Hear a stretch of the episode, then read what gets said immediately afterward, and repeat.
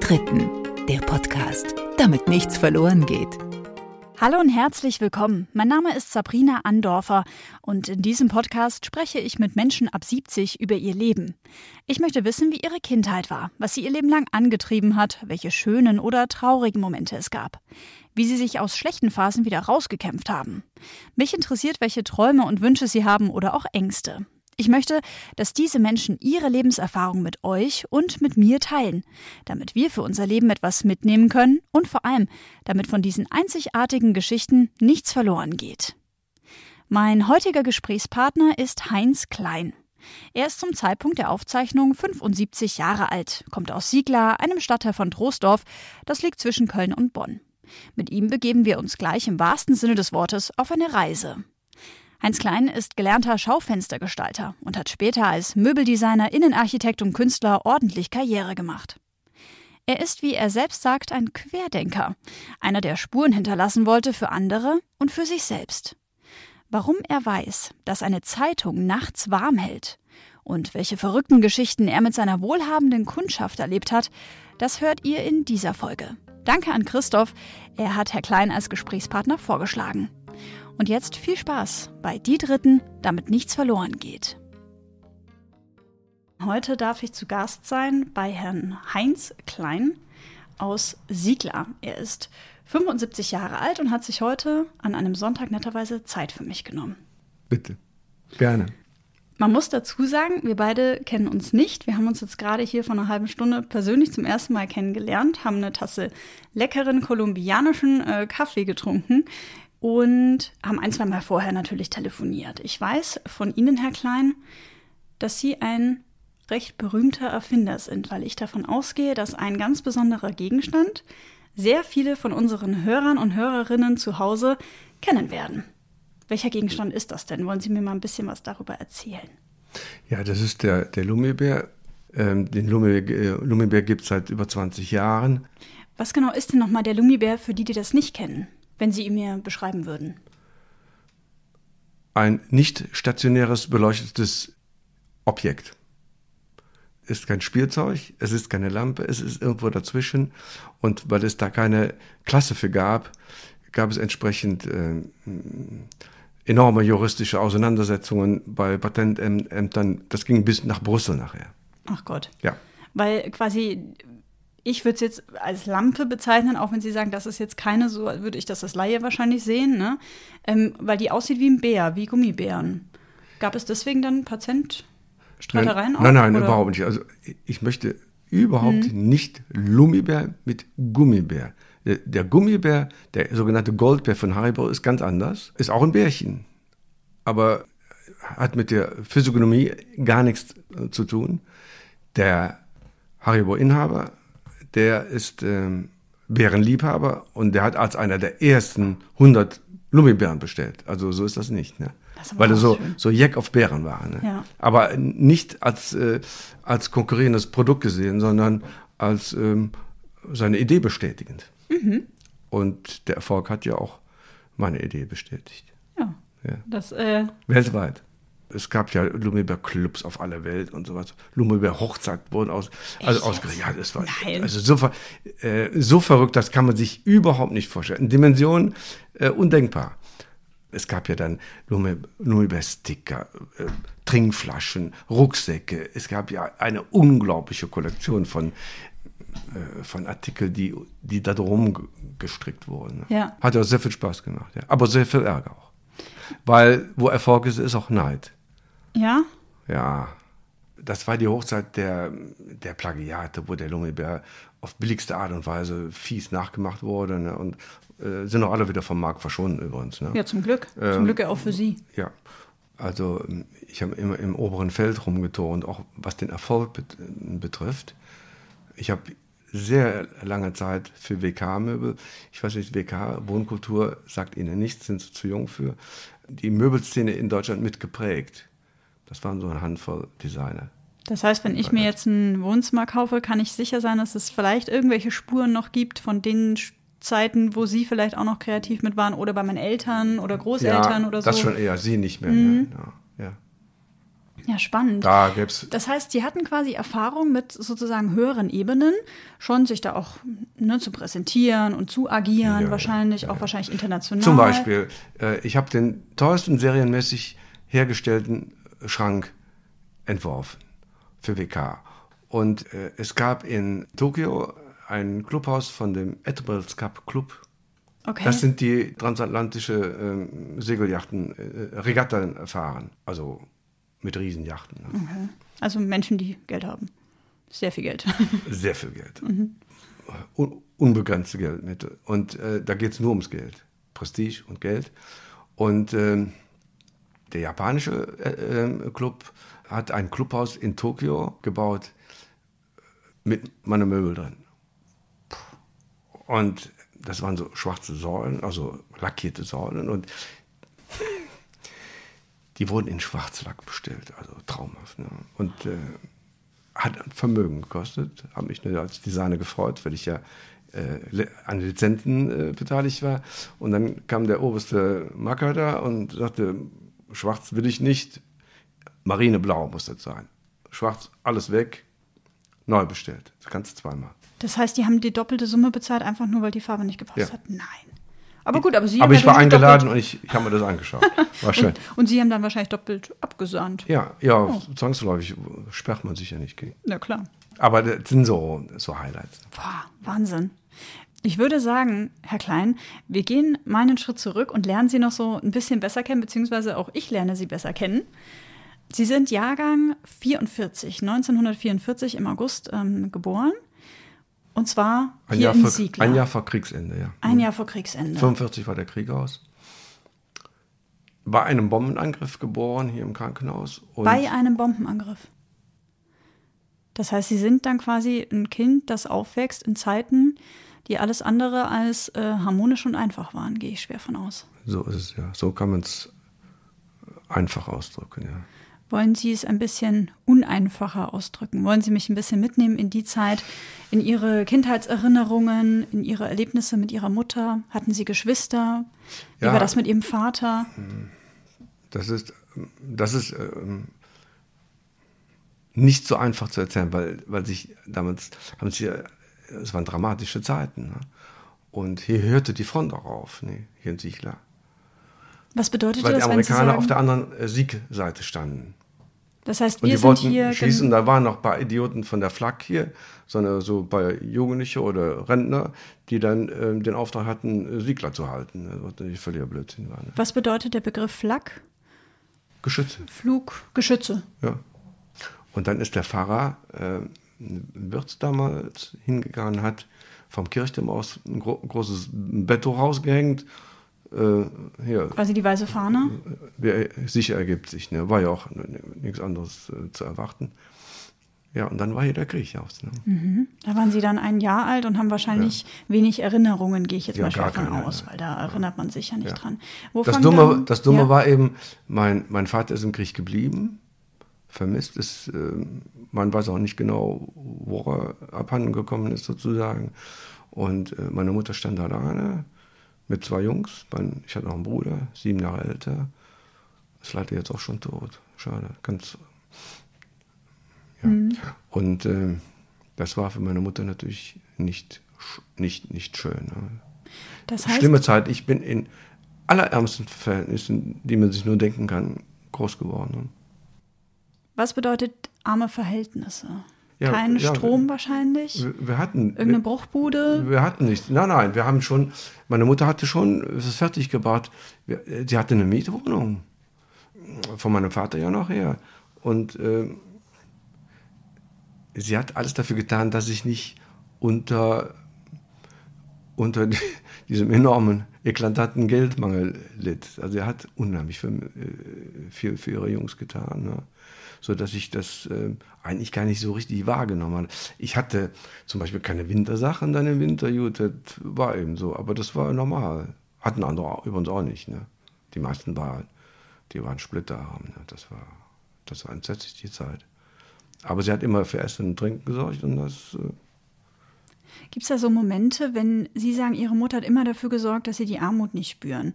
Hat sie dann zum Beispiel was Besonderes gemacht an Geburtstagen oder an Weihnachten? Ja, oder also hat meine Mutter war eine Zauberin, die hatte unheimlich Fantasie und ähm, äh, sie war auch äh, künstlerisch begabt und sie hat immer was gezaubert. Das war schön. Ich habe da äh, Kindergeburtstage, die waren gut, ne? auch Weihnachten, das war natürlich schön. Ne? Was, was konkret hat sie denn gezaubert? Also ist da so, so ein Geschenk oder, oder ein besonderes Nein, ne, Ihnen- Ihnen im nein? Geschenke nicht, aber äh, atmosphärisch. Ne? Mhm. Sie, sie konnte, meine Mutter konnte unheimlich gut Spannung aufbauen. Ne? Also zu Weihnachten hin. Es war äh, die Adventszeit, da gab es keine Nascherei, ne? da hatten wir überhaupt kein Geld für. Ähm, und es gab dann eben am Weihnachtsmorgen ging das Glöckchen und dann war Bescherung. Nicht Heiligabend, das gab es ja alles gar nicht. Ne? Das heißt, ihre Mutter hat dann quasi aber schon Wochen im Voraus erzählt vom Christkind im Zweifel. Ja, das, das, war, das, war, das war üblich. Das war nicht nur meine Mutter, das war so. Ne? Also, pff, das war, das war schon viel spannender als heute. Ne? Aber das war die, die Zeit, als Winter, Winter war. Ne? Da war es draußen bitterkalt. Ich hatte, Eisblumen hatten wir am Fenster. Ne? Eisblumen. Dann müssen sie ja auch nachts eigentlich total gefroren Ah, haben, oder? keine Heizung. Es, war, es gab in der Wohnung einen, einen Kohleofen. Der wurde natürlich dann abends bestückt, damit morgens auch ein bisschen Glut war, dass man wieder entfachen konnte. Aber es gab keine Heizung oder sowas. Ne? Unterm Dachjoche. Das war schon äh, eine Jugend der härteren Art. Ne? Mhm. Aber ich muss sagen, die spätere Zeit möchte ich nie missen in meinem Leben. Ich habe die schönste Jugendzeit, die man sich nur vorstellen kann, verbracht, hier in dem Ort. Ne? Es war ja, man muss sich vorstellen, das war ja früher der Ort noch in Ordnung. Die ganzen Kolossalbauten, die heute, mit denen der Ort verschandelt ist. Es war Und- eigentlich ein kleiner, kleiner, schöner, netter Ort sozusagen. Ja, es also war- schön relativ, ne? Ja, Weil das, zerstört es, durch den es Krieg. Mhm. war ein intakter Ort. Der Markt hier unten, da war Kirmes. Dann gab es eben äh, am Ende vom Markt der Pumpe Jupp, ne? kennen Sie auch. Sagen Sie? Äh, ge- Kn- Kneipe, muss Eine muss- Kneipe. ke- Kennt jeder. Dann gab es die Mühle. Das ganze Areal war eine Weide. Mitten im Ort grasten Kühe und Pferde.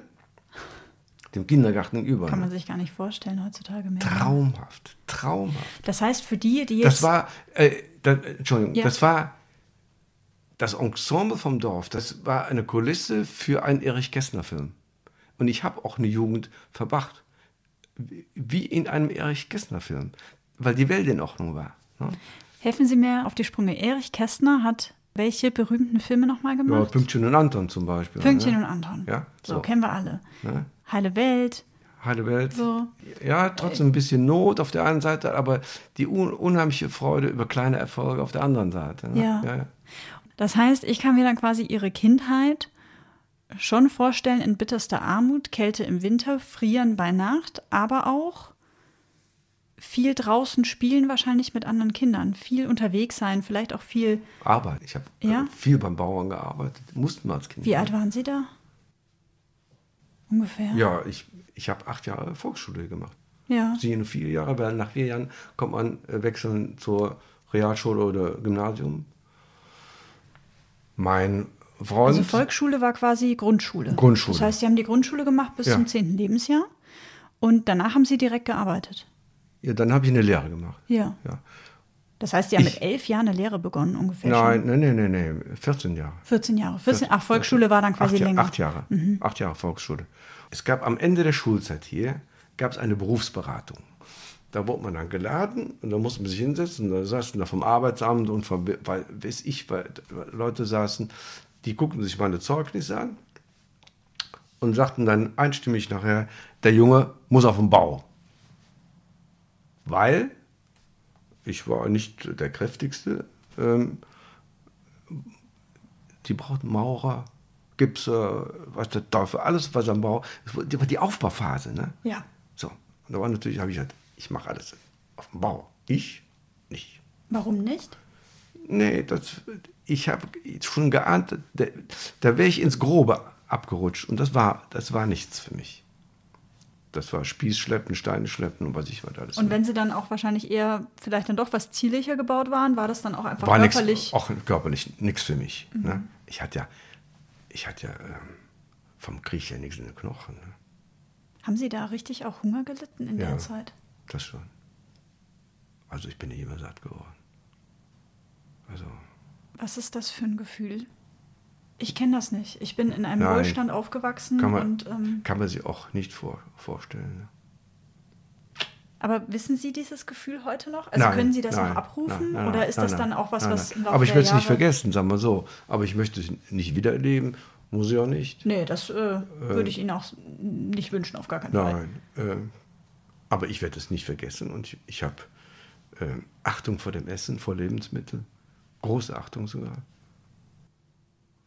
Das heißt, das ist Ihnen dann auch erhalten geblieben, quasi dieses Ja. bewusste. Ich bin ein ja, Kind vom Dorf her. Ne? Das ist, das spielt, das sind Dinge, die formen ja einen. Und äh, man besteht ja nicht heute nur aus einer Erfolgsstory, sondern aus vielen Stories. Und das ist eine der Komponenten, die das Leben, die einen Menschen prägen, sagen wir so. Ne? Und äh, ich, mir war es leider nicht möglich, aufs Gymnasium zu gehen. Hätte ich gerne gemacht. Ja. Mein Freund ist dann gegangen, weil die hatten ein Schuhgeschäft hier und das äh, konnten. Hatten mehr Geld quasi. Ja, meine Mutter hatte überhaupt keins. Wie hatte sie ihre Mutter denn eigentlich über Wasser gehalten? Ja, dann müssen meine Mutter fragen. Das weiß ich nicht. Das ist rätselhaft, ja. ja. Aber ich konnte nicht aufs Gymnasium gehen, weil man musste nach Siechburg, war das Gymnasium, da musste man äh, mit der Straßenbahn fahren im Winter oder im Sommer im Fahrrad und, und Schulbücher kaufen. Da war, äh, das das gab es nicht wie heute alles umsonst oder so.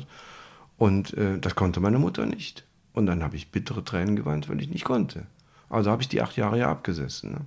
Ne?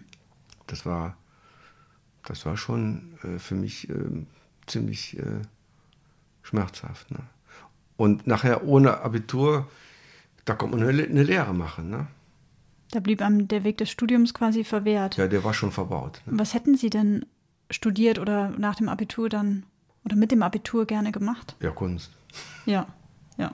Kunst, also alles Musik, Kunst, also Musik, haben, ich habe damals schon hier äh, Musik gemacht, also während der Schulzeit schon im, es gab so ein wunderschönes Man- Mandolinorchester hier, das war die einzige, wo ich, wo ich, da habe ich auch Gitarre gelernt, ne, bei dem Dirigenten, und also klassische Gitarre und ähm, das war das Einzige, wo ich dann ein bisschen mal abseits der, der, der Route kam. Ne?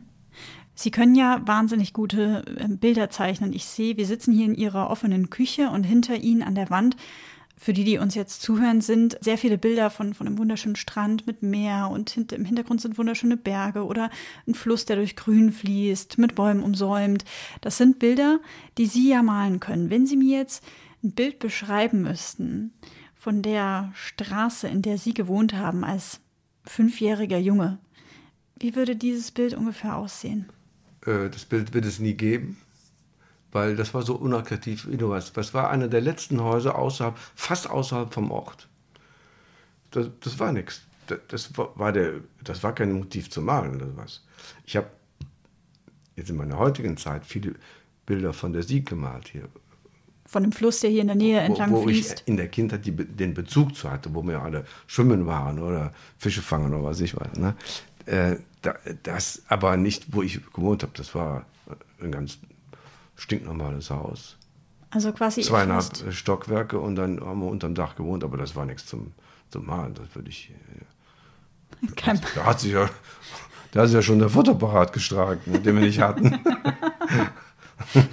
das heißt, es war also dann doch eine, eine sehr, ja, wie Sie vorhin schon gesagt haben, ne, eine sehr einfache Kindheit, eine sehr arme Kindheit. Wie war denn so die Freizeitgestaltung? Schule war wahrscheinlich von 8 bis 1. Und was haben Sie dann so? Wenn ich nach Hause ja, kam, ging es erstmal aufs Feld. Me- Meine Mutter hat ein Feld gepachtet für irgendwie ein paar Mark oder so. Und dann haben wir uns davon ernährt. Ne? Da wurde alles angebaut. Kartoffeln, Karotten. Alles, was gab, Salat. Mhm. Und da mussten Sie und Ihr älterer Bruder, oder der hat Ja, wahrscheinlich ja. vielleicht auch schon eine ja. Ausbildung Mhm. nachgearbeitet. Und das war dann, das war dann nur noch fast einen Kilometer außerhalb. Und dann wurde mit dem Leiterwagen dahin gefahren, alles drauf und dann äh, ein paar Stunden, dann nachmittags wieder zurück. Ne? Wenn, man, wenn einem die Zunge vor Durst klebte oder Hunger kriegte und so. Dann, also das war schon. Und den Rest, das hieß bei uns Knolledünne, also Rüben vereinzeln auf Hochdeutsch, da auf den Knien, also kilometerlange Schlangen äh, Rüben vereinzeln gemacht. Ne? Also so rein, die Rüben quasi reinstecken, pflanzen. Nee, nicht, die waren gesetzt, aber die, die waren die, äh, zu dicht gepflanzt und die wurden dann Ah, damit die Platz in, haben, in, sich in einem auszubreiten. Rhythmus, äh, im bestimmten Rhythmus dann ausgedünnt und dann Unkraut, Unkraut auch. Mit so einem Ja, Unkraut auf den raus. Da kriegt man pro Reihe bezahlt, glaube ich, 30 Pfennig oder so. Ne? Aber da kommt man nachher nicht mehr Piep sagen. Ne? Also das war, das war dann mit Freizeit, viel Freizeit gab es da nicht. Ne? Wie ist das gewesen mit Ihrem Vater, wenn er quasi im Krieg dann verschollen war und Sie 44 geboren sind? Das heißt, war Ihr Vater dann vorher quasi schon im Krieg, hatte einen Heimatbesuch? Dabei sind dann Sie entstanden? Klar. Oder wie, genau so war es? Ja, wie, wie, ich bin ja kein Einzelfall, wie, wie das damals so war. Ne? Das heißt, Ihr Papa hat, ähm, hat schon ab Kriegsbeginn gekämpft? Oder also wissen Sie da überhaupt irgendwas darüber? Haben Sie da Nein. mal mit Ihrer Mutter drüber reden Ja, können? der ist eingezogen worden, wie sie alle, äh, und dann na, ging das seinen Weg. Der war bei der Marine und äh, war nachher im Mittelmeer und ist im Schwarzen Meer irgendwo verschollen. Aber wo, weiß meine Mutter selber nicht, war auch gar nicht rauszukriegen. Es ging ja nachher über drunter und drüber, das hat ja auch keiner mehr Buch geführt, äh, wer irgendwo Wer nicht, da wie wo war, sondern nicht Hauptsache. zu- zurück aufs Schiff kam, da glaube ich, da, die hatten ja andere Sorgen. Ne? Hm. Also ganz schlimm. Konnten Sie da mal mit Ihrer Mutter grundsätzlich darüber reden? Oder haben Sie sich dann mal als jugendlicher junger Mann mal hingesetzt und über diese Zeit gesprochen? Nein, ist schwierig, schwieriges Thema, ne? weil meine Mutter äh, hat immer geglaubt, er kommt, kommt wieder aus dem Krieg. Kamen ja auch viele wieder. Ähm, mein, mein Onkel Hans, der ist, also Bruder von meinem Vater, der ist von Russland wiedergekommen, mehr oder weniger zu Fuß, ne? oder irgendwie äh, auf welchen krummen Wegen, der ist wiedergekommen. Und meine Mutter dachte nichts anderes, der kommt, äh, ihr Mann kommt wieder, ne? oder mein Vater. Ne? Das war aber nicht der Fall. Da gab es eine unheimlich verschwindend kleine Witwenrente. Meine Mutter hat dann sich die Augen verdorben, die hat, war Näherin, die hat genäht, für Gott und die Welt irgendwas genäht. Und dann ähm, hatte schlechtes Licht. Ne? Und dann äh, kränklich und äh, die ganze Perspektivlosigkeit. Ne? Das muss man sich vorstellen. Kein Geld in der Tasche. Und dann, das war natürlich. Und sah, wie andere Kinder doch sich entwickelten auf einmal von Leuten, die ein bisschen Geld hatten. äh, Und dann. Äh, bei mir war es nicht so. Ne? Und bei, bei einigen anderen auch davon. Aber ich war kein Einzelfall. Ne? Deshalb. Äh, und sie, sie hat am meisten darunter gelitten, dass sie mir nicht das bieten konnte, konnte was andere Eltern ihren Kindern dann anfingen zu bieten. Fing bei der Schule an zum Beispiel. Das war für mich äh, das Bitterste. Ne? Weil sie das auch dann Ihnen gegenüber kommuniziert hat und Sie das dann quasi auch als Kind mitbekommen haben, dass Ihre Mutter das Ihnen gerne geboten hätte oder Sie das dann vielleicht später auch mal aufgearbeitet haben? Meine Mutter hat alles dafür getan, dass ich äh, das, äh, nicht darunter äh, litt. Ja. Aber sie konnte mir natürlich keine, keine, keine Ferienreise, oder, das musste ich mir selber verdienen, ne? durch irgendwelche Arbeiten. Ne? Ich habe gearbeitet als, als Volksschüler. Ne? Also egal, was kam. Ne? Irgendwo ein paar Groschen. Ist das dann auch was, was Sie Ihr Leben lang geprägt hat? Ja. Ich kann mich erinnern, einer aus der Klasse, der, der fuhren dann zum Schluss der acht Jahre Volksschule. Nach den Ferien hieß es immer, einen Aufsatz schreiben, mein schönstes Ferienerlebnis. Ne? Das ist ja dann die Folter für die, die im Zweifel keine Ferien hatten, sondern arbeiten Ich habe für 80 Prozent, weil ich äh, sag mal, ich hatte genug Fantasie, mir vorzustellen, dass ich auch da gewesen wäre. Ich habe für 80 Prozent der Klasse habe ich diese Aufsätze geschrieben. Die waren alle von mir. Obwohl ich gar nicht aus dem Dorf rauskam. Das hat mir aber nachher, der kam von Italien schon zurück. Die, der war schon am Gardasee gewesen, weil die hatten eine große Kneipe. Ne? Die hatten ein Auto und so nachher. Ich ja nicht. Ne? Und ähm, dann habe ich mir vorgenommen, man, die Reisen nachher, die fing, kann, ein bisschen fing das an mit, da sage ich, ich will auch reisen, ne? ich will das auch sehen, aber Wie? wie? Und dann habe ich mein erstes sagen wir, ähm, geländetüchtiges Fahrrad, habe ich immer äh, vom Schrottplatz geholt, die Einzelteile, die zusammengebaut. Und da bin ich nachher durch halb Europa mitgefahren. Ne? Also ich, bin, ich habe die Reisen auch gemacht, nur ganz anders. Ne? Mit einem selbst zusammengezimmerten Fahrrad vom ja, Schrottplatz. mehr oder weniger, ja. Aber das war tauglich. Dann später, als Sie quasi wahrscheinlich jugendlich waren, 16, 17, 18? Nein, nein, Oder nein, noch viel nein, später? nein, nein. Ähm, ähm, So ungefähr, damit so, ich so, ungefähr... so mit, mit 14. Mit So mit 14, 14. Also war, ich- war ich noch Schule, da habe ich die erste große Tour gemacht und habe drei große Fahrten gemacht. Also das war schon.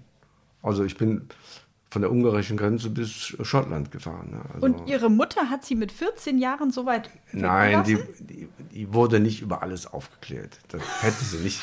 Nein, das heißt, Sie haben Ihre Mutter aufgetischt, Sie übernachten, ich sag's jetzt mal plump, beim Freund um die Ecke und Nein, das stattdessen nicht, fahren aber Sie... sie wusste schon, dass ich dann mit einem Freund fahre, ja, immer mit einem Freund zusammen. Ja. Aber ähm, äh, so richtig, äh, was, man was hätte passieren können, ähm, kalkulatorisch, das äh, musste man ihr nicht sagen. Das, das hätte ich ihr ihr nicht übers Herz gebracht. Äh, Nicht um sie zu belügen, sondern um sie nicht zu beunruhigen. Ne? Das heißt, Sie sind mit einem Freund von der ungarischen Grenze bis nach Schottland Nein, äh, hochgefahren. nein, nicht nein. Nee, also aber- über drei Jahre, ne, sagen wir so. Ähm, erste Tour, äh, was heute jeder macht, die Wachau, ne? Von Passau nach Wien. Das ist ja so eine Klassiktour, die ist ja heute völlig durchorganisiert. Mit Gepäckbeförderung und so. Da, da fuhr kein Mensch ähm, äh, durch die Wachau. Und wie haben Da Sie das dann gem gemacht mit Ihrem, mit Ihrem Klapperrad und mit Ihrem äh, Gepäck? Ja, das war kein Klapper, das war, war schon sehr stabil. Das war schon, das war schon sehr, äh, sehr gut. Ja, Gepäck hinten drauf. Aber ohne GPS. Ne? Wahrscheinlich mit alttypischer Landkarte. Ja, natürlich. Ja. Wo Und haben Sie dann so- übernachtet? Wie haben Sie das alles organisiert? Und äh, ich meine, heutzutage immer ist nur, es ja... immer nur bei Bauern, bei Scheu in Scheunen, gefragt, ob wir in die Scheune können, in Klöstern häufig, beim Pfarrer. Der Pfarrer durfte ja keine Wahnsinn, ne? muss ja barmherzig sein. Das, die, hat immer geklappt. Das, das, ging, das ging. Der hat, jeder Nächstenliebe Fahrer, eiskalt. jeder Fahrer war sich, hat eine Haushälterin und Haushälterin in, in, den, in den Pfarreien. Das waren die, die besten Köchinnen. Ne? Die Fahrer wussten ja nicht, die waren ja nicht doof. Ne? Also so war das eben. Und da wurden wir erstklassig bekocht. Ich habe nie in einem Hotel ge- geschlafen, nie. Und dann Jugendherbergen, wenn es ging, wenn eine da war. Das heißt, Sie haben dann ja auch wahrscheinlich für die Übernachtungen nicht viel Geld ausgeben müssen, im Zweifel beim Bauern was mitgeholfen oder... Nö, nö, aber umsonst, Scheune? umsonst. Ja. Ja. Also ich hatte sozusagen fast gar keine. Nachher die, die zweite Tour, die war dann von, ging es mit dem Sonderzug, da gab es dann Jugendsonderzüge, Appel und Ei, äh, nach Basel gefahren, von Basel durch den ganzen Schwarzwald, quer durch die Pfalz, Luxemburg, die ganze Mosel runter. Eine Tour, ne? So, bis hierhin. Und die dritte Tour, da gab es dann äh, das Jahr drauf den ersten Sonderflug. Mu musste ich natürlich gleich dabei sein. Ich wollte mal fliegen, das war, fand ich toll. Und dann äh, nach England und dann England, Wales, äh, Schottland und England einmal rum. Oh, wie cool. Ja. Was ich da erlebt habe, das, das sage ich jetzt nicht, weil das ist unglaublich. Da haben sich unglaubliche Dinge abgespielt. Jetzt bin ich natürlich neugierig, ne? wenn Sie sagen, Ich weiß, auch, wie, ich weiß auch, wie warm eine Zeitung ist, wenn man in einem Bahnhof pennt. Weiß ich genau. Wie warm eine Zeitung ist, wenn man an einem Bahnhof auf einer. Zeitung äh, schläft, auf dem Betonboden, auf eine Zeitung und eine Zeitung drüber. Warm. Sie Penner, haben in Penner, England... Ja, Penner decken sich ja mit Zeitungen zu. ja. Hält warm. Ja, super. Man, man, ja man darf in England nicht auf einer Parkbank schlafen, in Parks. Da, da kommt der Bobby und, und scheucht einen bei. Das kann man dreimal machen, die Bänke wechseln, aber dann ist Feierabend. Ne? Und, äh, aber in Bahnhöfen auch in Wartesälen. Also man muss in der Nacht dreimal die Säle wechseln. Also ich kenne ich kenn alles. Also von Pennern kenne ich alles. Konnten Sie da überhaupt schlafen? Nö, nicht viel. Muss ja dauernd muss ja wandern, von Ja. einem Wartesaal in den anderen. Es gab immer in bestimmten Zeitblöcke muss man in einen anderen Wartesaal. Zeitung oben, Zeitung unten genommen, nächste links. Hatten Sie dann da, jetzt mal ganz praktisch gefragt, einen Wecker dabei? Nö, da sorgten die alle anderen Penner schon für. Ah, okay. Ich, ich war gezwungen, weil man kann in London konnte man nur, ähm, ich glaube, zwei Nächte in der Jugendherberge. Es gibt in Highgate gibt es eine Jugendherberge. Da kommen aber nur zwei Nächte, also m, über, übernachten, weil die wollten dadurch vermeiden, dass eine drei Wochen äh, Jugendherberge blockierte für wenig Geld. Und da wurden wir auch rausgeschmissen. Ja. Das ist ja Wahnsinn. ja. Aber da könnte ich Bücher drüber schreiben. Aber was ich auch sonst erlebt habe, dann mit auf dem Land, also pff, Wahnsinn. In meiner Generation, ich bin Jahrgang, Jahrgang 89 oder jetzt auch vielleicht in den Generationen, die noch mal zehn Jahre jünger sind als ich, spricht man ja viel darüber, man nimmt sich ein Sabbatical, man macht eine Weltreise, äh, schön dekadent mit dem, mit dem, mit dem Ticket, ne? Hier kannst du dir ja deine acht Connection-Flüge oder was auch immer buchen und bist mal einmal zwölf Monate unterwegs und erlebst die Welt. Das haben also dann quasi Sie, Herr Klein, äh, schon längst gemacht und zwar mhm. mit einem sehr stabil gebauten Fahrrad mhm. vom Schrottplatz mhm. und zwar als Sie gerade mal ja, 14, 15, 16 ja. Jahre alt waren. Ja, genau so. Hm? Genau so. Hm? Dann sind Sie ja quasi der Vorreiter von diesem Trend in meiner Generation jetzt. Ja, ich war einer der ersten mit meinem Freund, die das so gemacht haben. Hm. Und das ist dann rein aus diesem Ehrgeiz entstanden, dass man dieses Reisen und dieses Weltsehen, wie die anderen, die wohlhabender aufgewachsen sind als Sie, dass Sie das auch haben wollen, richtig? Oder hatte das noch mehr? War Nein, noch nicht, mehr dahinter? Ich wollte nicht den Wohlstand haben, den andere haben, weil das war mir bewusst, dass ich das so, so schnell sowieso nicht erreiche. Was später daraus geworden ist, ist eine ganz andere Geschichte. Aber das war mir da klar, dass ich das. Äh, aber ich wollte mir meine Lebensqualität auf meine Art mir ähm, erarbeiten. Oder auch sich ja selber irgendwie schenken, ne? Und das, Weil wenn man so viel intensiver. Das ist viel wertvoller, viel intensiver als, als alles andere. Unbezahlbar. Was haben Sie in dieser unbezahlbaren Zeit, als Sie dort diese Fahrradtouren gemacht haben, für sich und Ihr späteres Leben gelernt? Ähm, was ich. Ja, ich hatte ja sowieso schon durch, wenn man nichts hat, lernt man jeden Tag sehr viel. Äh, das fängt mit Bescheidenheit an. Ich, kann, ich konnte ja nie irgendwo, wenn ich eine, ein Nichts war, äh, wie Graf Koks auftreten. Also lernt man äh, in der zweiten Reihe oder in der dritten trotzdem nach vorne zu kommen. So, das sind so Dinge, die kann einem auch kein Psychologe heute verabreichen, um, äh, also, um eine Lebensregel zu kriegen. Das ergibt sich dann so. Man muss, man muss nur den Kopf rausstecken. Ne? Man muss, also der einzige, der einzige ähm, sagen wir, ähm, lobenswerte Akt ist, dass man sagt, so, das mache ich jetzt. Ne? Und ich wusste auch, was, äh, was, ich, äh, was ich mir zutrauen konnte, auch körperlich und so. Aber, aber das hatte mit Geld oder sowas überhaupt nichts zu tun. Ne? Nur die Erfahrung, die ich, äh, die Dinge, die ich erlebt habe, die Erlebnisse, unbezahlbar. Ich wollte immer mal Bücher darüber schreiben, aber habe ich ja keine Zeit für gehabt.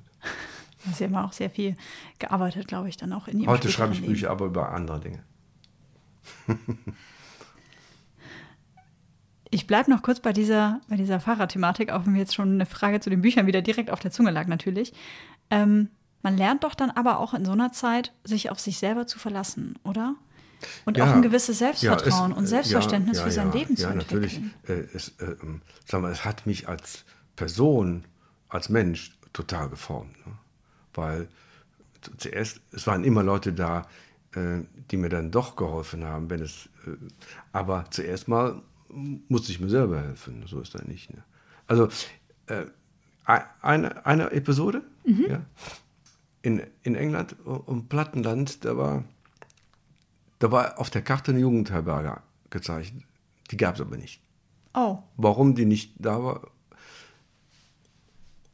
Und mein Freund, der war nicht so, der war ein bisschen, wenn der nicht wusste, abends, wo er sein müdes Haupt hinlegen, dann wurde er unruhig. Ne? Und dann sage ich, wir fragen mal da an der Tankstelle, ne? also mit Fahrrad an der Tankstelle ist sowieso, wenn es heute machen wir, die, da, da würden die die Polente rufen. Ne?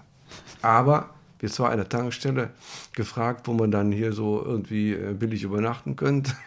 da kommt einer an mit so einem Mini, hört sich das an, und so ein, so ein Bursche und sagt, äh, übernachten, kein Problem, mitkommen. Ich sage, wie soll das denn gehen? Äh, mitkommen.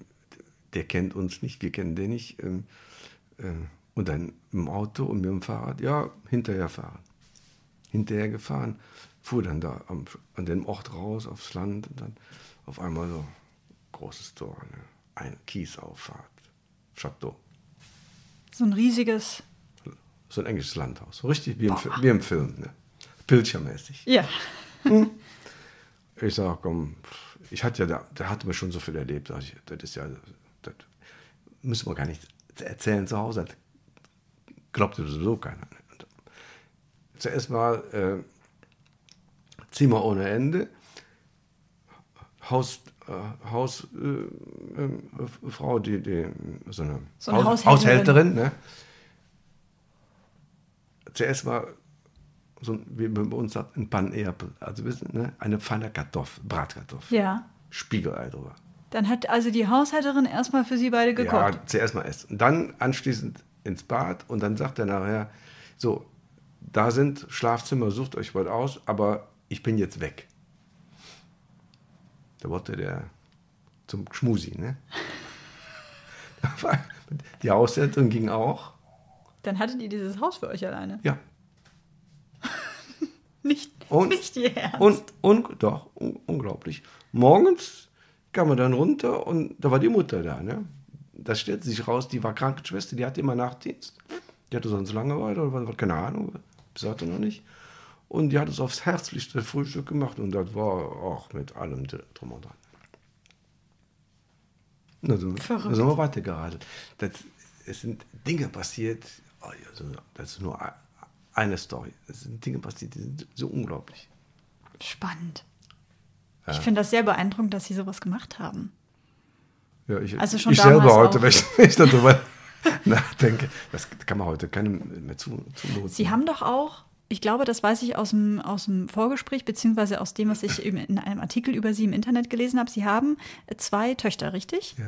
Hätten Sie das Ihren Töchtern erlaubt? Nein, nein, würde ich nie zulassen, um Gottes Willen. Ich weiß ja, was ich mir selber zutraue, was ich kann, aber das würde ich einem anderen nie, würde ich nicht zulassen. Ne? Also wenn ich Ihre Tochter gewesen wäre und ich hätte Sie dann mit 14, 15, 16 bekniet, Papa, Papa, bitte darf ich nach England und dort mit dem Fahrrad rumfahren, hätten Sie gesagt, Kindchen, äh, du machst Au pair, wenn du mit 19 nach dem Abi und mehr ist So habe ich ja doch gemacht. Immer. ja. Spannend aber, oder? Ja. So im Nachhinein. Dass man das jetzt quasi anderen Menschen eher verbieten würde, als. ja, die Zeiten. Alles zu seiner Zeit. Ist mein großes Stichwort immer. Alles zu seiner Zeit. Die Zeit ändert sich und das hat sich geändert und in der Zeit ging das. Ging vieles. Oder manches ging gar nicht. Völlig unmöglich. Ne? Ähm, aber, aber heute, ich, ich hätte nie, nie gedacht, ich hätte nie von mir verlangt, jetzt irgendwie mit einem Porsche durch die Gegend zu fahren. Heute könnte ich mir drei Porsche kaufen. Kein Interesse mehr. So ändern sich die Dinge. Ne? ja, Ja? Perspektive und das, was dann in dem Moment vielleicht auch wichtig ist. Alles zu seiner Zeit. Hm, ist wichtig. Sie hatten vorhin, Herr Klein, angesprochen das Thema, Sie schreiben Bücher. Welche Geschichten schreiben Sie denn dann so? Ähm, also ich produziere keine Schenkelklopfer, aber ich denke, das Leben ist ernst genug. Ich habe es auch nie verlernt, äh, so ein bisschen lustig zu sein.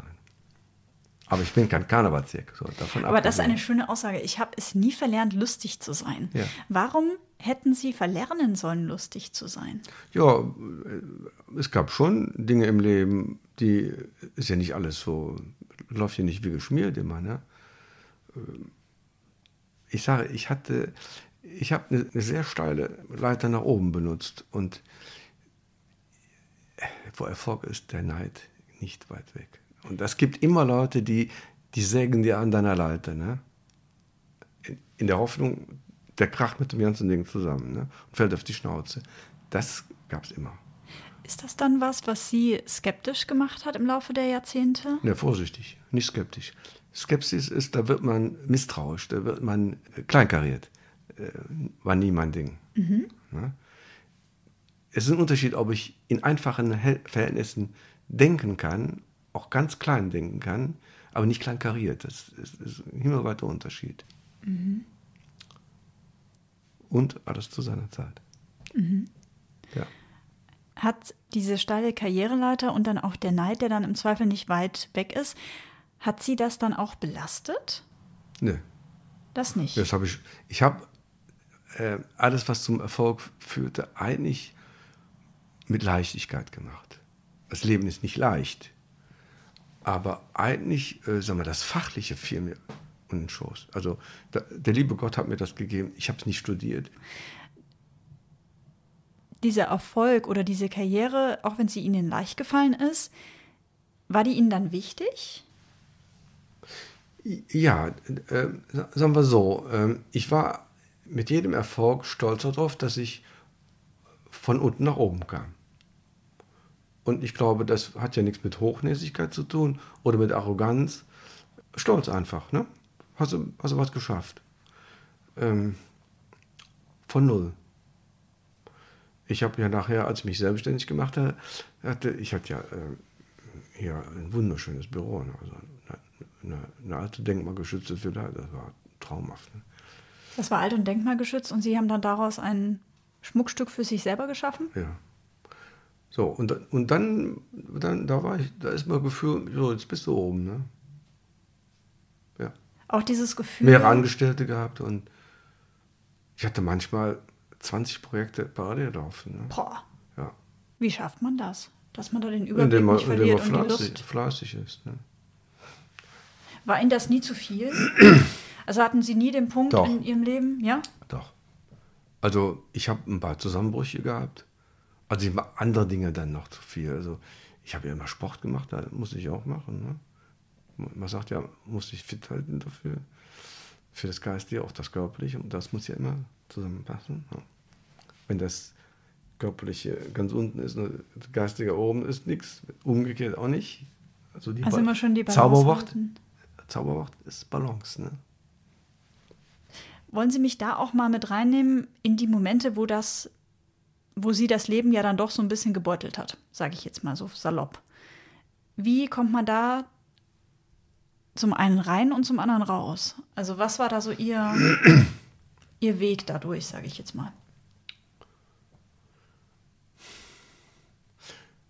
Also ich, ich habe auch manchmal, manchmal die Dinge überdreht. So.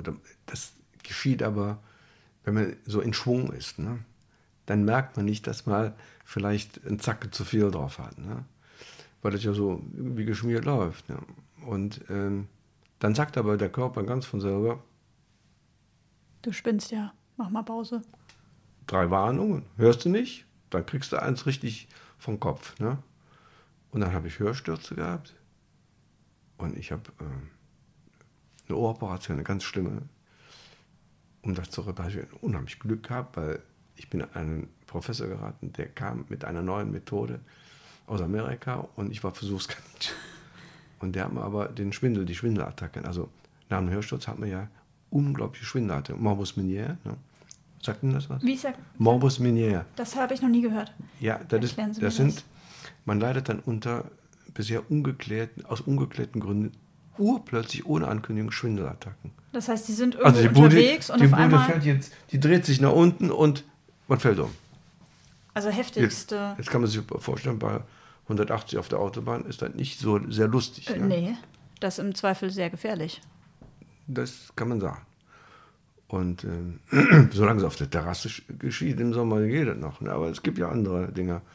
Und ähm, das war eine lange Zeit unheilbar. Nach dem Motto, musst du mit leben. Und dann bin ich durch Zufall an diesen Arzt geraten und der sagte, kann aber sein, dass das Gehör dabei drauf geht auf einem Ohr, wo der Tinnitus. Der Tinnitus bleibt, das Gehör ist weg, ne?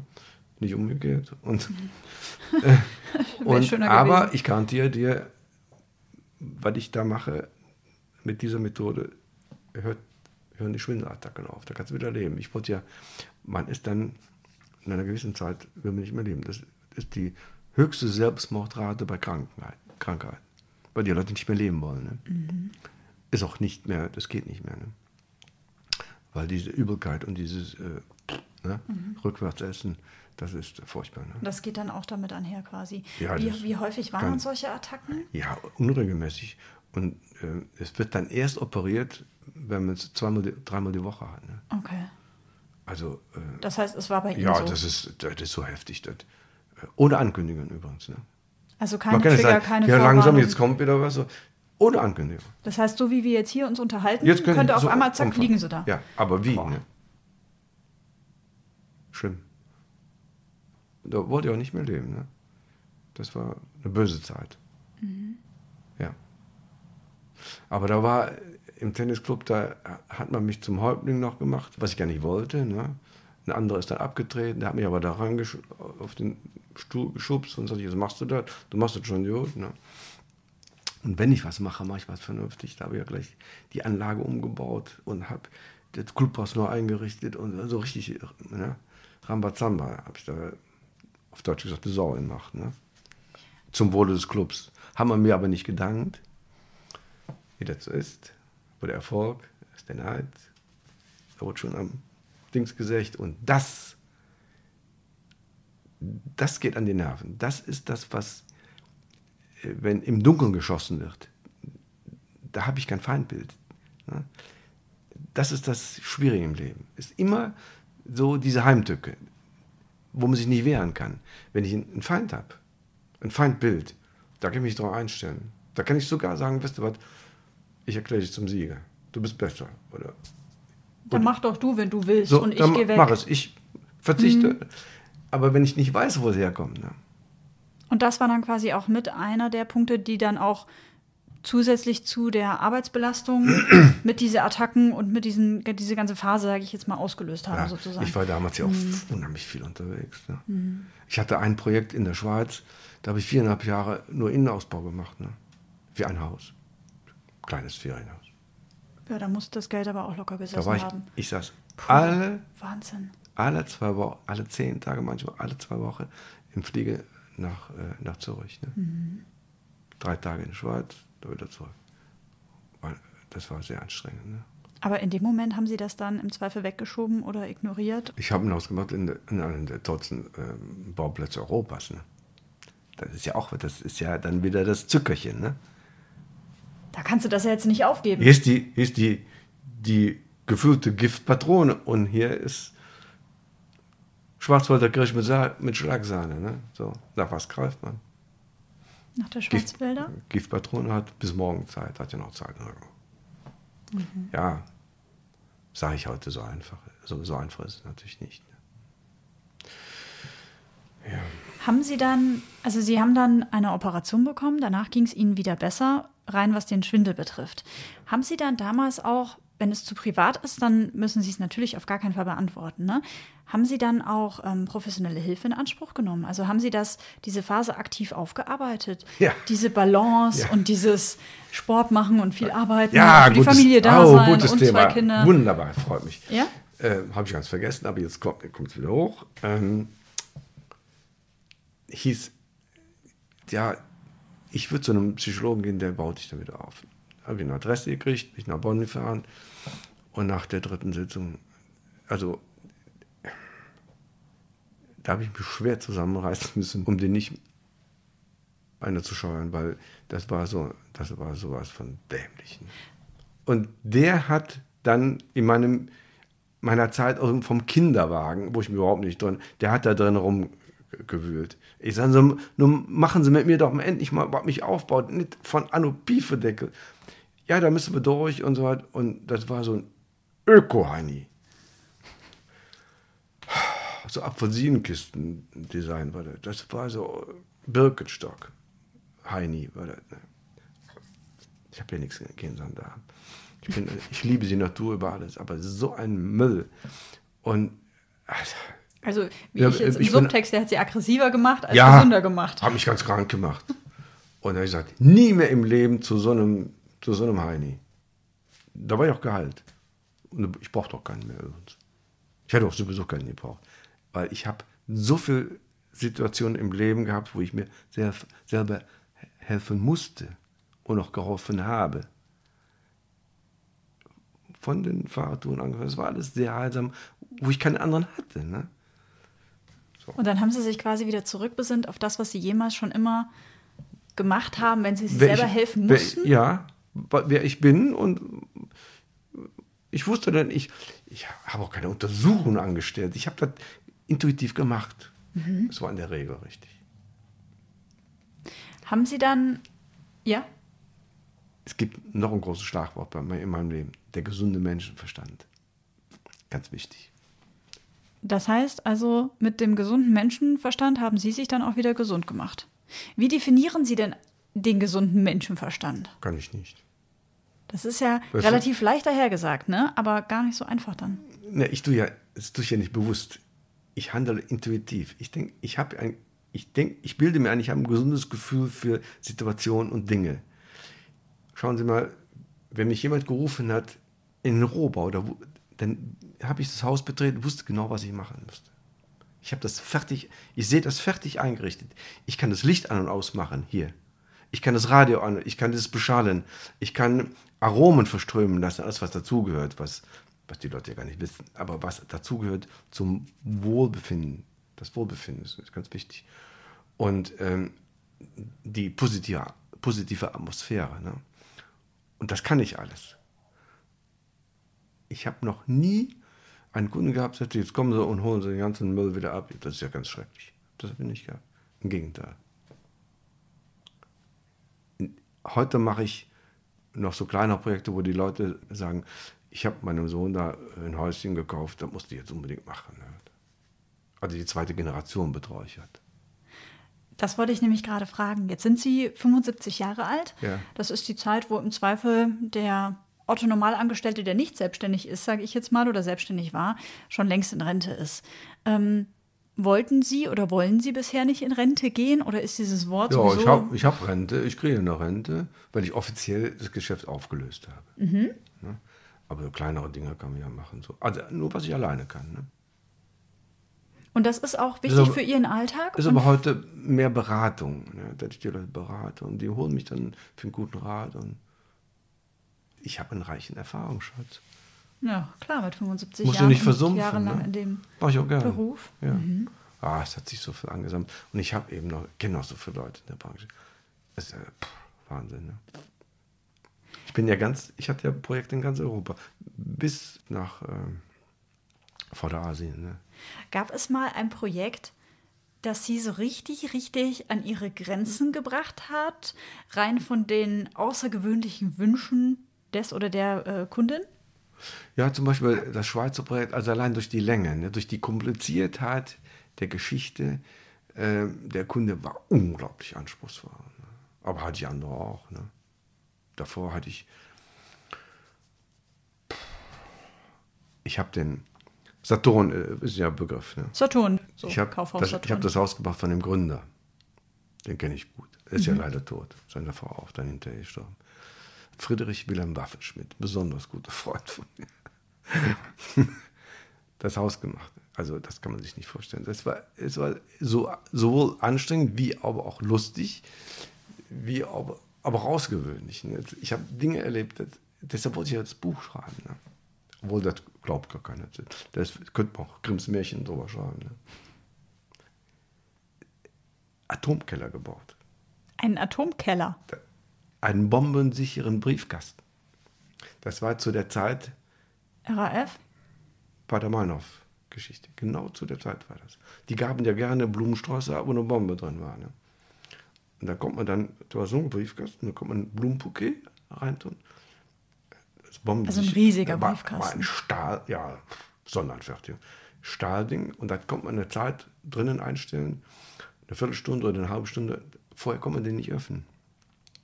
Ne, Die hatten ja alle Zeitzünder, die Bombe. Ne? Also das war ja nicht ohne. Ne? Ach, mein Lieber. Ich habe in- eine Schwimmhalle da dran gebaut. Da hatte da drunter, hatte dann Platz noch da drunter. Ach, das, pff, was mache ich damit? Sag ich, mach, ich wusste, der hatte eine Revolversammlung. Ne? Mit Schießen so. Ich sag, mach doch einen Schießstand. Ne? Beim Saturn. Ja. Also in seinem Privathaus. Mhm. Schießstand. Ja, ja, genau, bei dem 25 Saturn-Chef. 25 äh, äh, Meter Kleinkaliber. Und daneben hatte man noch Platz. Da sag ich, machen wir eine Kegelbahn. Ja, mach doch eine Kegelbahn. Braucht das der Mensch wirklich, um glücklich zu sein? nie gekegelt. Also einmal und dann war. Dann war es das. Also das war, also was ich mit dem, weil ich, der hatte ein Haus in Diano Marina ne, in Italien. Und der hatte, sagte, jetzt, ich habe nur da, der sprach nur Platten.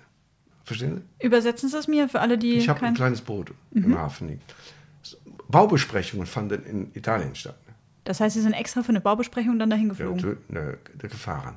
Ge oder gefahren. Wir hatten immer Muster dabei und auch Probestücke und Zeichnungen und Modelle und Also das Auto voll. Auto und fahren. Da. An einem Tag dann, ja, morgen machen wir Bootstour. Ich habe mir das Boot kaputt gefahren. Mut, Mutter war, weit draußen Das ist kein Problem. Nachmittags wird, ging auf den Abend zu, kein Land in sich mehr. Jetzt schieße ich einfach eine Leuchtrakete ab und dann sehen die dann im Hafen und dann kommen die uns abschleppen. Ölpapier, Pistole, Leuchtpistole, rausgepackt, klick, kam Geschossen? Nix. Kam nichts. Nein, verrostet. Nein! Und dann saßen sie beide da auf dem Bötchen da fest. Da kam dann gegen Abend eine Segelschule vorbei. Die hätten ja auch einen Kilometer weiterfahren können. Nein, die kam bei uns vorbei. Hallo. Haben die im Hafen Bescheid gesagt. Und dann wurden sie gerettet. Und dann wurden wir gerettet. Ja. Äh, Den Ich habe dann gefahren und bei, ich habe noch nie ein Boot gefahren, aber eine schöne kleine Yacht. Ne? Und dann Motor verreckt. Also allein ja, schon allein mit dem Kunden könnten sie quasi Bücher füllen. Ne? mit dem Grund, da, wollte ein Haus an der Côte d'Azur kaufen. Ist mir die ganze Côte d'Azur rauf und runter gefahren. Überall geklingelt. Wollen Sie Haus verkaufen? Und da hat er sie, ja gut, sie waren ja dann gut befreundet, hat er sie mitgenommen. Schon mal direkt, um zu gucken, ist das was oder ist das Ja, nicht? ja, man muss, also mein Partner und ich, wir waren immer zu viert, seine Frau und mein Partner und ich. Und dann, Mhm. der sagte dann, wie wollen Sie nicht verkaufen? Aber pass auf, ähm, wollen Sie eine Schallplatte?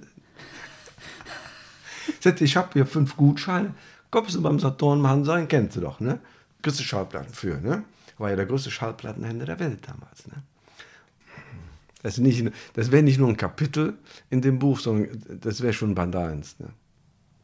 Da habe ich einige, aber es war natürlich auch anstrengend, weil die Zeit, die man unterwegs war, so schön so war, die fehlte mir im, im Büro.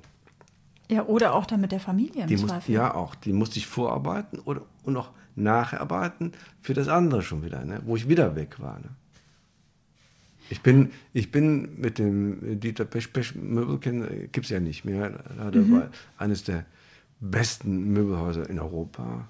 Und mit dem haben wir eine Projekte gemacht und unter anderem nach dem, nach dem Golfkrieg hatte der Connection zu, zu äh, gewissen Arabern da und, und äh, da bin ich mit dem noch über die brennenden Ölfelder geflogen, mit einer Ausnahmeregelung Wahnsinn. in Kuwait. Also äh, alles märchenhaft, so alles so irgendwie. In einem Hotel gewohnt, das war halb schwarz von einem Bombenangriff, verbrannt und das andere war so alles in, in Gold und Marmor. Ja, das sind halt dann auch die Geschichten, die sich im Zweifel keiner ausdenken kann, sondern die dann das wahre Leben auch einfach spielt. Ne? Ja, das war schon mehr als das wahre Leben. Für viele war das nicht mehr das wahre, das war weit über dem wahren Leben. Aber das war wahr, ne? Mein wahres Leben. Aber das, das war schon. War das manchmal schwierig für Sie, diese zwei extremen Welten dann auch unter einen Hut zu kriegen? Also diese eine Welt dieses Reichtums in Überfluss, dieses, wo Geld absolut keine Rolle spielt, und dann vielleicht auch Ihre Welt zu Hause mit Ihrer Familie, mit Ihrer Geschichte von dem Jungen, der in Armut groß geworden ist, kombiniert mit Menschen vielleicht auch in Ihrem Umfeld, die einfach nur ganz normal leben. Nein, habe ich nie Schwierigkeiten mit gehabt, komischerweise. Die Gefahr ist sehr groß. Kann auch nicht jeder verkraften. Aber ich wusste immer, wo ich herkam. Das habe ich nie vergessen. Ich kam von ganz unten. Null. Ja? Und ich bin schon dankbar und das habe ich auch nicht vergessen und werde ich auch nicht vergessen. Ne? Obwohl die Gefahr groß ist, dass man sagen wir, die Maßstäbe sagen wir, so versetzt, dass man da auch ein bisschen. Shishi im Kopf also wird. die, ja, die, die, natürlich wollte ich für mich, für mich auch immer, für meine Welt das Schönste und Beste haben, das ist klar. Ne? So. Aber das, da war keine Gefahr, dass ich da ausrastete oder so. Ne? Überhaupt nicht. Wie war das mit Ihrer Familie? Sie haben zwei Töchter, Sie sind geschieden inzwischen. Dennoch aber gab es ja eine Zeit, wo Sie wahrscheinlich die Familie gar nicht so häufig sehen konnten, wie Sie es im Zweifel auch gewollt hätten.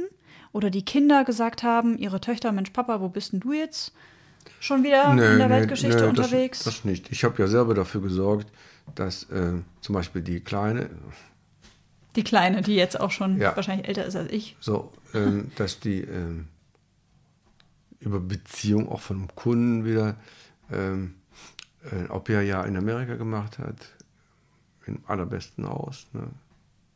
Ja. Und die andere ist in der Schweiz gelandet. Obwohl sie quasi wahrscheinlich netto nicht viel Zeit zu Hause waren, sondern eher wahrscheinlich im Büro oder unterwegs, haben sie dann doch versucht, das Bestmöglichste dann auch für ihre Kinder, für ihre Töchter zu hinterlassen und denen zu ermöglichen, so wie ich das jetzt raushöre. Ja, doch, ich habe es versucht. Das gelingt natürlich nicht immer so, wie man sich das denkt, aber, aber das möchte ich nicht vertiefen. Nein, das ist völlig in Ordnung. Ja. Ja. Ist es denn so, dass Sie etwas anders machen würden, jetzt mit 75? Nee, ähm. Nee, ich würde, ich würde, ich weiß nicht, wenn ich nochmal zu tun hätte, ob ich, nochmal machen kann man es eh nicht. Das geht gar ja. nicht. Alles zu seiner Zeit. So, und heute werden, wird es ganz anders verlaufen.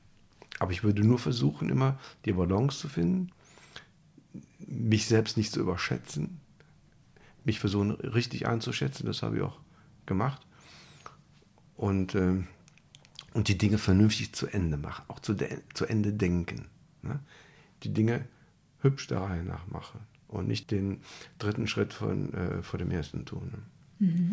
Und da wird man ganz, ganz alleine ein bisschen bescheiden. Ne? Den dritten Schritt, Schritt wollen alle tun. Die wollen alle Hollywood, die wollen alle im, im, im Flitterglanz vor der Kamera rum, rumturnen. Aber davor muss man zuerst ein bisschen die Basis legen. Ne? Ein bisschen was sich drauf schaffen. Ja. An Know-how. Ja. Insofern würde ich von dieser Denke her alles genauso machen, wenn ich nochmal zu tun hätte. Nur wahrscheinlich würde es sich heute völlig anders äußern. Das ist aber eine andere Sache. Das habe ich auch nicht in der Hand. In der Hand ne? mhm. hm. Wir kommen so langsam dem Ende entgegen. Ja, gut. Herr Klein, ich habe immer zum Schluss eine Frage, die ich jedem meiner Gesprächspartner oder Gesprächspartnerinnen stelle. Mein Podcast heißt ja Die Dritten, damit nichts verloren geht. Was aus Ihrem Leben sollte nicht verloren gehen?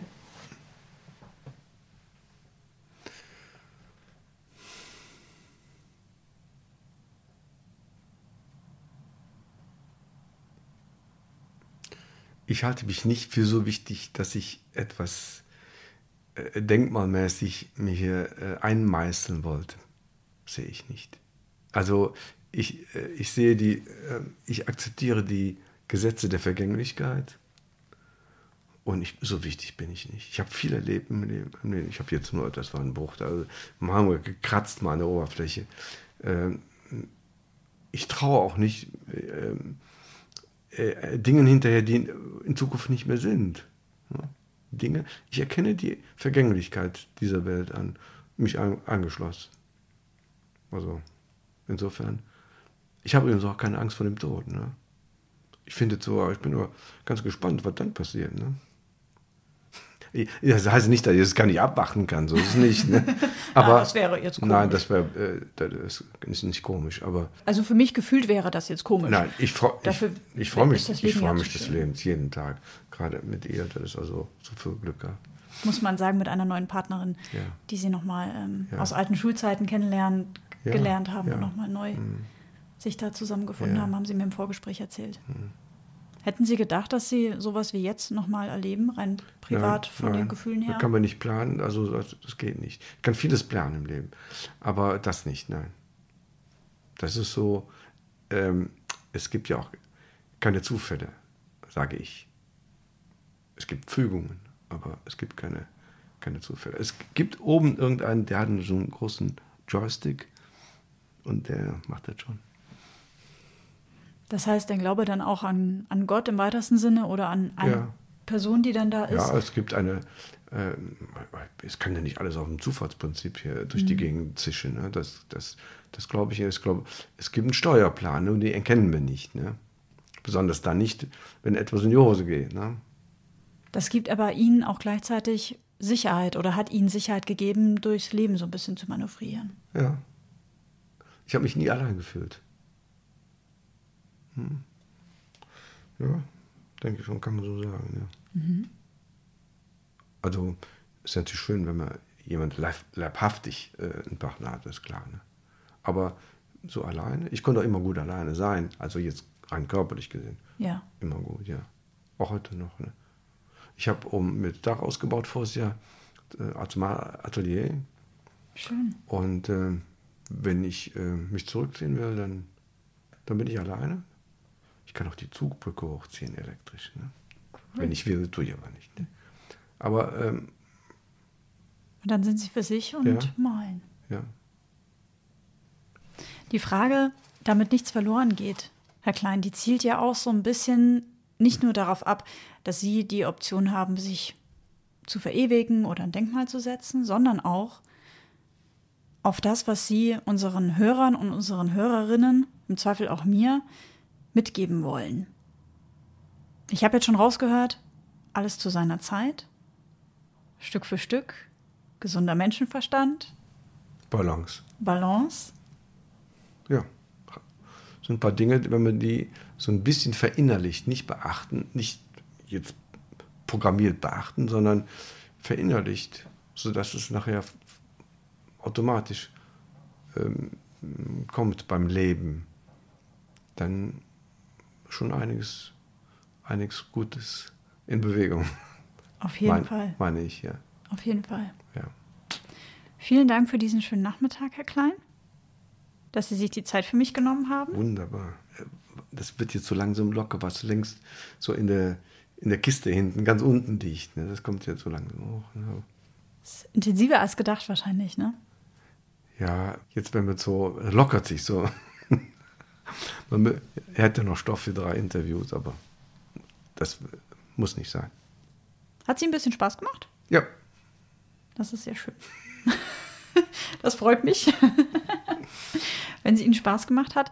Wenn ihr noch äh, Fragen habt an Herrn Klein oder Feedback geben wollt zum Podcast, dann schreibt mir gerne eine E-Mail an diedrittenpodcast.outlook.de oder schaut bei Instagram vorbei unter die Dritten der Podcast.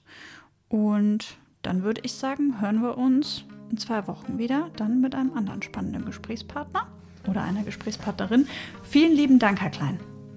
bitte sehr. Tschüss. Tschüss.